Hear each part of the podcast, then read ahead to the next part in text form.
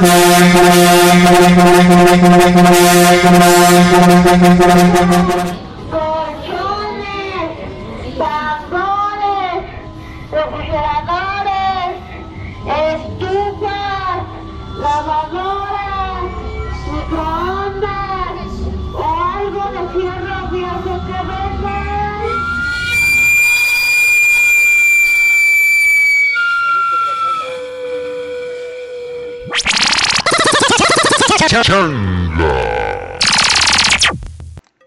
¿Cómo se llama esto, amiga Paola? ¿Qué tal? Bienvenidos a Puro Ruido. Yo soy Paola. Y su servidor, servilleta Israel Rangel. ¿No? Esto es radio, así que así que tenemos que ser más expresivos, ¿no? Tenemos que ser más. Claro. Ahí está. Después vamos a tumbar a todos los que están en la radio. ¿Quién es? ¿Quién está? Este. Luis Cárdenas, este. ¿Quién más? Pinche Mariano Osorio. Todos esos pendejos los vamos a día a quitar. Toño Esquinca, Es Quinca, viene la nu- nueva generación pisando fuerte, ¿sí o no? obvio. Fuerzas. Bueno, pues hoy vamos a hablar de la de, de que el Senado aprobó la legalización de la marihuana, toda esta situación del coronavirus aquí en México, eh, lo que dijo AMLO de que el 9 de marzo va a lanzar la venta de sus cachitos y ya después dijo que no, que mejor el 10, Híjole. y la marcha del 8. Para que no haya pedo. Vieja.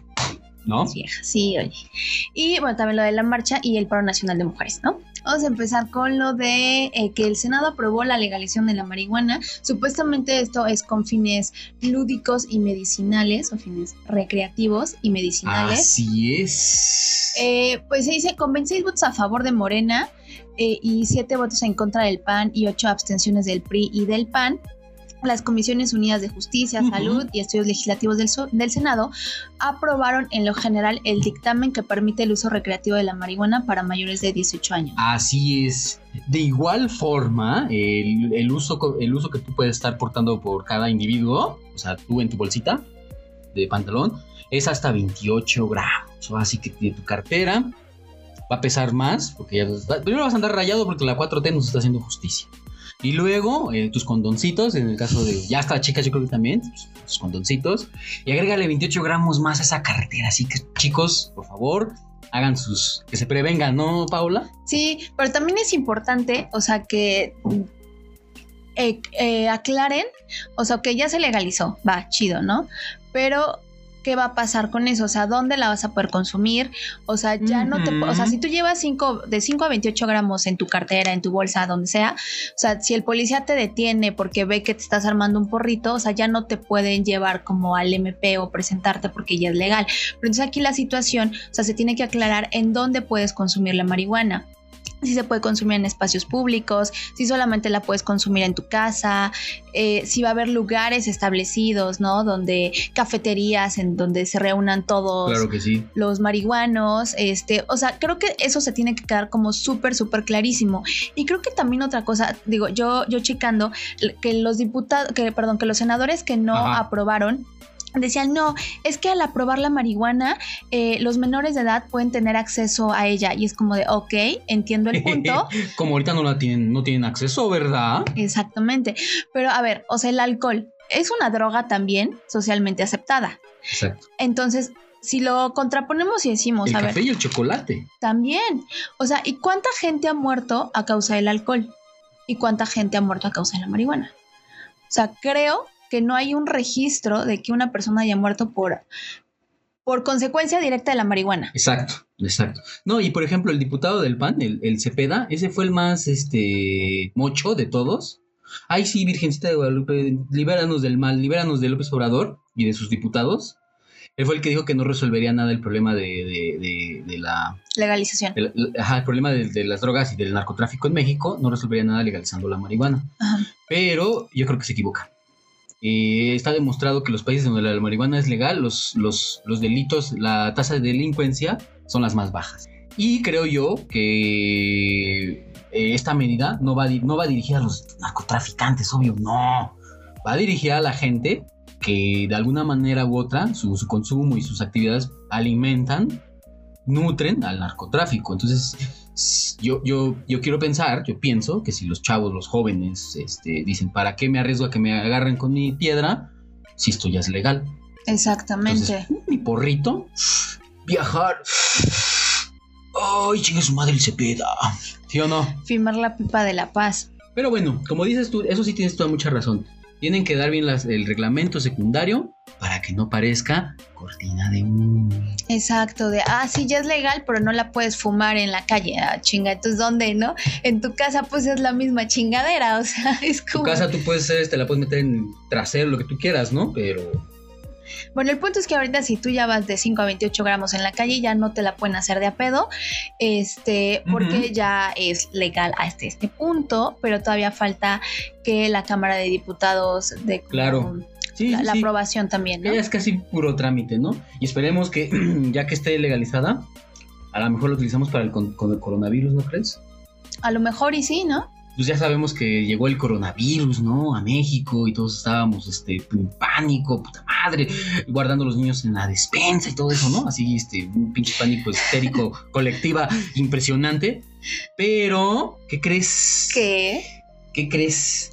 Se, se ha descubierto que la, la cloroquina, la, la sustancia cloroquina, puede ser, puede ser auxiliar en el tratamiento del coronavirus. A mí, a mí lo que me sorprende muchísimo es que a partir del momento que se anuncia que en México se da el primer caso eh, de coronavirus, o sea, todo el pánico, ¿no? Como ya Sí. mencionaste, pero creo que también los medios de comunicación influyen muchísimo en nutrir este pánico, la ignorancia de la gente, eh, el, el ir a las tiendas y acabarse los cubrebocas, hacer compras de pánico a lo pendejo, o sea, justo como ahorita lo hablábamos, ¿no? Antes de, de empezar. O sea, la gente se tiene triglicéridos hasta el cielo y se preocupa por el coronavirus, ¿no? Así es. Entonces creo que aquí hay un problema tanto mediático, o sea, bueno, de los medios de comunicación como también el gobierno y creo que la Secretaría de Salud, pues ser como más claros en el mensaje de explicar, la gente es pendeja, entonces le tienes que Sí. explicar con manzanitas y decirles, a ver, el coronavirus es esto, eh, de todas las personas que se han infectado, tal porcentaje ha muerto. ¿Por qué? ¿No? Entonces, de ahorita de los dos o tres casos que se han detectado aquí en México, pues creo que uno ya hasta se curó. O sea, uno, Creo que sí. Sí. uno ya está bien. Ah, pero también la gente empieza de, ay, no, hay pinches pendejos y cómo es posible y ya nos infectaron. Y, y es como de, a ver, o sea, tranquilo, ¿no? Creo que nos estamos alterando muchísimo por algo que la mayoría de las personas desconocen Sí. el alcance y la magnitud de esta enfermedad. Entonces, ah, pienso que sí, o sea, tendremos que relajarnos un buen sobre todo esto. También cuando ocurre lo del el crucero que, que venía, el, barco que venía, perdón, que, que decían, no es que cómo es posible que Andrés Manuel lo va a dejar llegar. Lo, lo dejé llegar exacto. Pero es que ahí sí estoy de acuerdo con él.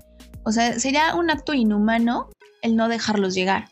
Exacto. O sea, es como de, a ver, o sea, nos quejamos de que en Estados Unidos no nos quieren, pero cuando llega un este un inmigrante o cualquier otra persona de otra nación, ay, la hacemos de a pedo, ¿no?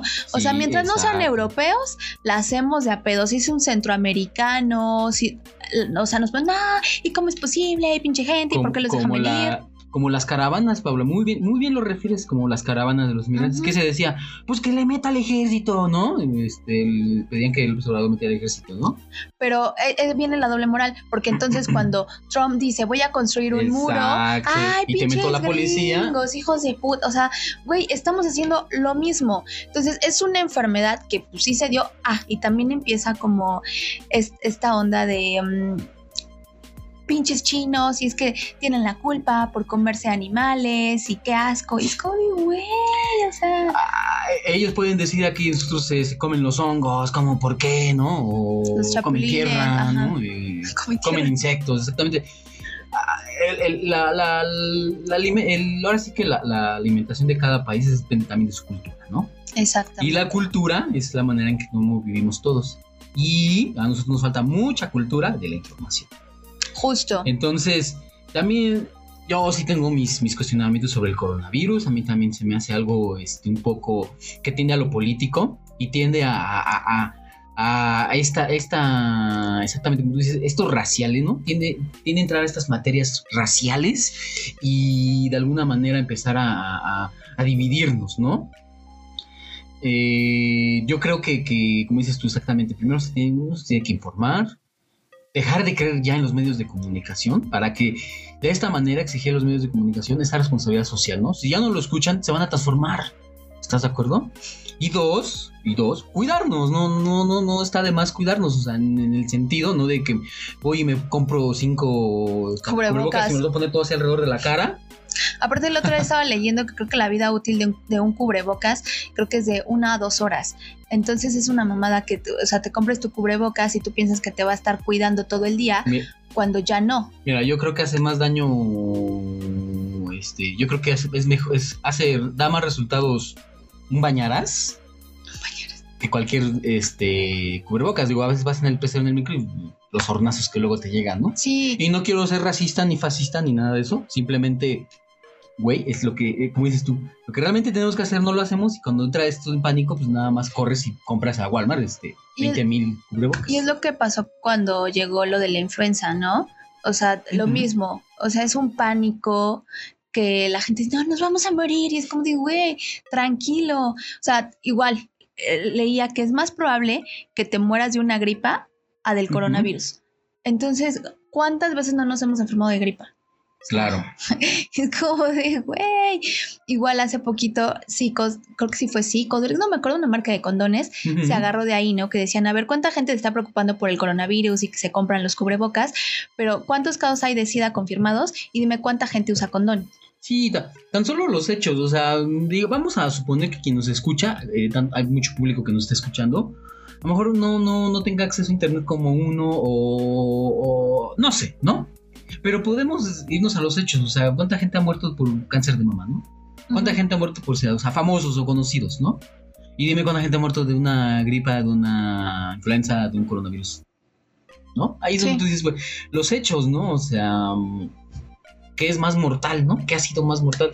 Tan solo en tu colonia alrededor, ¿no? ¿Quién- Yo conozco mucha gente que tiene diabetes, que tiene hipertensión, tiene coronavirus, influenza. Nunca. No. Entonces no también es como que, ay, Hay, hay peores cosas, ¿no? Y justo ahorita, eh, bueno, vamos con, con el anuncio que hizo el presidente en esta semana, que dijo que- Claro. que, va a vender el, el ca- los cachitos, que la primera serie de cachitos se van a vender el lunes 9 de marzo. Y obviamente los reporteros le dijeron, oiga, pero pues es que el 9 de marzo es este el paro nacional de mujeres. Ah, Ah, que no me acordaba. es que no me acordaba. Si usted detecta silencios prolongados es normal. Eh, es que, pero entonces lo vamos a cambiar para el 9, 10, 10, 10, para que no haya pedo con las viejas. ¿No? Nada más Palabras más, palabras menos. Nada más le faltaba. Sí, a mí se me hace increíble porque justo cuando se anuncia el paro, su esposa se suma, dice yo me sumo al paro y ya después, no, ya no, mejor sí trabajo. Entonces te hace pensar que Andrés Manuel le dijo, oye, no chingues, o sea, no hagas eso, porque aparte muchas personas empezaron a colgar de eso, quienes como Margarita Zavala, como Denis Dresser. Entonces Andrés Manuel sale con un discurso de, ah, es que esto lo están haciendo los de la derecha. Y es como de, no, a ver, la derecha se está colgando de este paro, pero no es que la derecha lo esté llamando. Entonces a mí me sorprende muchísimo que él diga, es que no sabía, porque como presidente, creo que en estos últimos días el tema principal ha sido el paro. O sea, eh, todo mundo está hablando del paro y que si están de acuerdo o no están de acuerdo. Entonces no puede ser que tu presidente te diga que no sabía que el 9 iba a haber un paro. O sea, se me hace una súper estupidez. Y si eso lo hubiera dicho Peña Nieto, diríamos, ay, sí, es un pendejo, ¿no? Claro. Y qué le pasa, y pinche Peña Nieto, idiota, y por lo dijo Andrés Manuel, entonces como de, ah, no pasa nada. Entonces sí se me hace como una reverenda estupidez que él como presidente diga no sabía, ¿no? Eh, creo que creo que ahí sí este em, sí creo que sí, sí es poco eh, este, inverosímil decir a poco no vas a ver y luego como dices tú si su anteriormente su esposa que ya vimos entonces quién lleva la yo pensé que la yo pensé que el señor- la señora Beatriz llevaba la armadura en la Yo casa también, pero ya vi que no. ya vi que la lleva el presidente. Está bien. Enhorabuena. No no es cierto.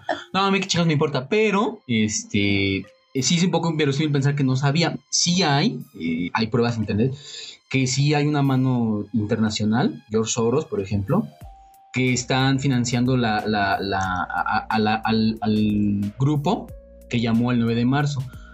La derecha, mira, yo me puedo esperar cualquier cosa de la derecha. La derecha se cuelga hasta de lo que sea, hasta de un atropellado. O sea, esos güeyes están buscando tan desesperados, buscando lo que sea para golpear a López Obrador. O sea, eso es, eso es, me queda súper clarísimo. Pero, pero por eso creo que, por eso creo que él eh, se hizo güey. ¿Por qué? Porque no le está dando la importancia, porque sabe del, el, que el, el trasfondo que tiene esta marcha. Yo, yo en lo personal considero que debió haber sido un poquito más político. Sí le faltó un poco de astucia. De Si- tacto, si, yo ¿no? voy a, si yo voy a ignorar esto, este, ser un poquito más este, discreto, ¿no? Tan solo lo de los cachitos lo hubiera dejado para otra semana, sin hacer ruido, ¿no? Sin hacer tantos nichos, ¿no? Y ya, Pero- eso es todo. Eh, pero no, no, no considero que, que él esté, que él, que él con esas acciones, aquí es la otra, contraparte, o sea, coincido contigo, sí es cierto. ¿Cómo no vas a ver? Nos haga güey. Pero también considero que al hacerse güey no le está dando las cosas a las mujeres. O sea, él es el presidente más pro mujer que hayamos tenido en la historia. Tan solo que su gabinete lo conforme la misma cantidad de hombres y de mujeres. Y que su brazo derecho, la Secretaría de Gobernación, siempre, Sea ha una sido, mujer. siempre ha sido el brazo derecho del presidente Ujú. sea una mujer. Eh, eso, yo cuando, yo cuando lo, lo vi, cuando, cuando López Obrador lo propuso, yo, yo, yo dije, esto va a ayudar muchísimo ante la ola de violencia de mujeres. ¿Por qué? Porque como sea indunda, o sea, como, como tú, como sea, si viene de arriba, eh, este ambiente permea, ¿no? Y a lo mejor, porque por ejemplo con Peña Nieto se puso de moda no leer, ser guapito, ¿no? Ser misógino. Entonces, ahora con, con López Obrador, que, que se ponga de moda la, la equidad, a mí me, a mí me hubiera, yo, yo, yo pensé eso, ¿no? A mí me hubiera gustado que se hubiera continuado, se hubiera permeado ese ambiente, ¿no? Y esperemos que sí, que sí funcione. Yo le veo más, más, más, este, utilidad a eso, yo le veo mejor eso que a un paro, ¿no? Porque a final de cuentas eh, siempre volvemos a lo mismo. eh, estos crímenes son por polarización. O sea, eh, la violencia con las mujeres es, es- siempre ha sido por eso. O sea, hay una rivalidad, hay una polarización, hay una segmentación, ¿no? Efectivamente, y justo esta polarización es lo que ha generado ese odio hacia las mujeres, aunque mucha gente eh, no lo quiera aceptar y diga que no es cierto, que estamos exagerando y que las feministas exageran. Bueno, eh, los datos ahí están. Pero, ¿qué te parece si continuamos hablando de esto en la segunda parte de este podcast?